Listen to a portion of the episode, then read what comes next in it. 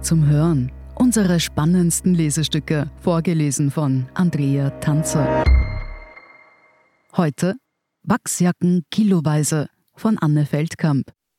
Der Oktober ist durchgetaktet, von Anfang bis Ende. Gestern Padua und Maastricht, morgen dann Wien-Simmering. Für zwei Tage schlägt Vino Kilo in der SimCity auf. Das Mainzer Unternehmen ist ein moderner Wanderzirkus, ständig auf Achse. Am Mittwoch und Donnerstag wird er das Festsaalzentrum im 11. Bezirk in eine bunte Kleiderkammer mit DJ-Pult verwandeln. Verkauft werden Ballonseide und Lederjacken, Cardigans und Leggings.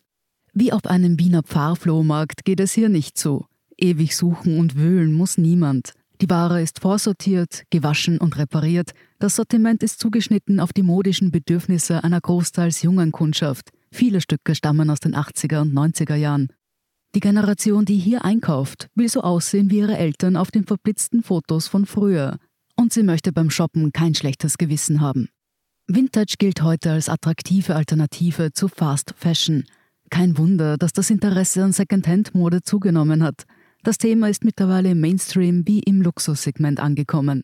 Das war selbst auf der Mailänder Modewoche zu beobachten. Dort stellte das italienische Modehaus Gucci mit großen Tamtam seine neue Online-Plattform Vote vor. Über sie werden ausgewählte Vintage-Stücke der Marke verkauft. Und auch sonst tut sich was.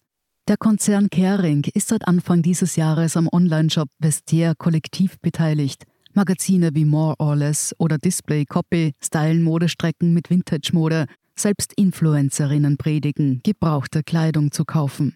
Weil Vintage schick geworden ist, haben die Preise angezogen. Die Gentrifizierung des Secondhand-Marktes wird immer wieder kritisiert. Bleibt den Menschen mit geringem Einkommen das Nachsehen? Auch Vino Kilo profitiert von der zunehmenden Nachfrage einer hippen, oft großstädtischen Klientel nach nachhaltigerem Konsum. Das Konzept des Pop-ups? Hier zahlt man nicht pro Kleidungsstück, sondern nach Gewicht.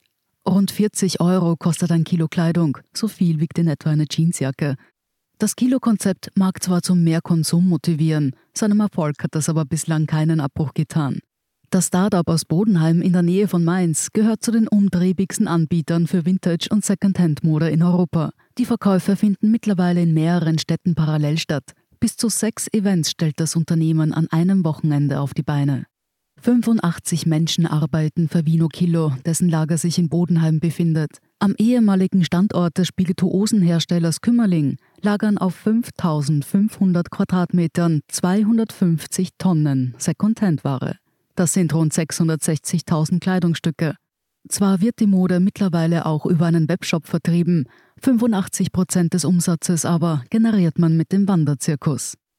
Vier Tage benötigt das Team für die Organisation eines solchen Events. Das Sortiment wird mit Hilfe von Packlisten auf den Geschmack der jeweiligen Städte angepasst. Für Wien werden mehr Wachsjacken und klassische Pullover mitgenommen und mit einem Transporter ans Ziel buxiert. Mindestens 600 Kilo Kleidung müssen verkauft werden, damit sich der logistische Aufwand lohnt. Beworben werden die Events auf Instagram. Dort hat das Vintage Wonderland Vino Kilo 154.000 Abonnenten.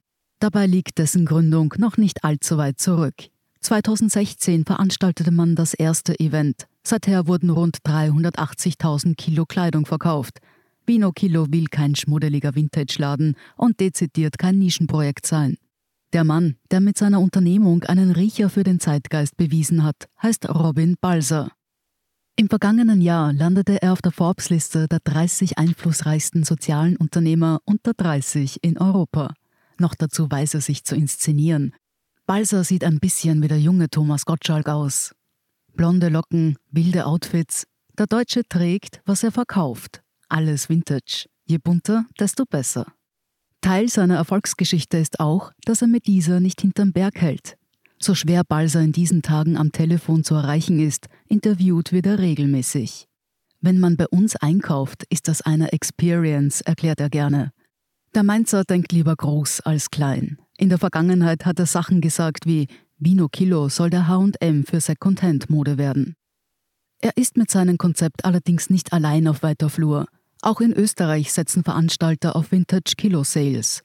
Laurenz Drehlepupp vom Innsbrucker Nowhere Store hat 2013 noch T-Shirts und Taschen mit Sprüchen wie Es kehrt einfach viel mehr geschmust bedruckt. Heute führt er mit zwei Partnern Vintage Stores in Linz, Bozen, Innsbruck und Feldkirch. In drei von sechs Shops wird die Ware kiloweise verkauft. 30 Mitarbeiter hat das Unternehmen heute.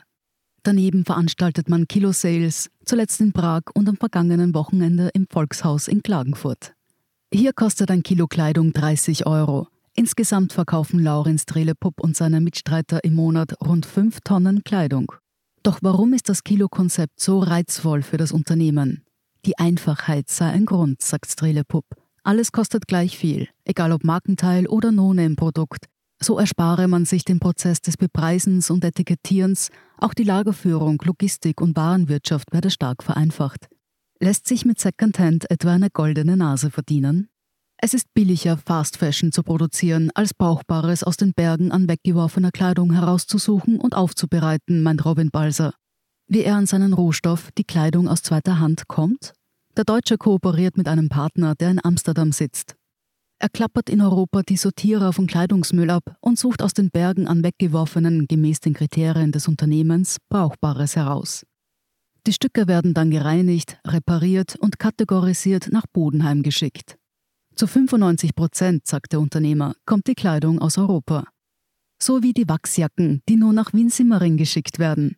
Ob das österreichische Publikum sie annimmt, wird Balser sehr genau beobachten.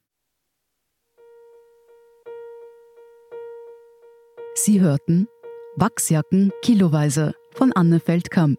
Ich bin Andrea Tanzer. Das ist der Standard zum Hören.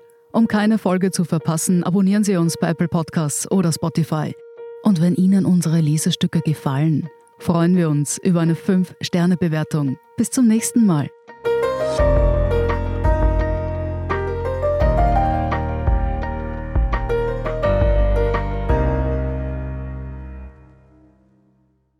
Guten Tag, mein Name ist Oskar Bonner.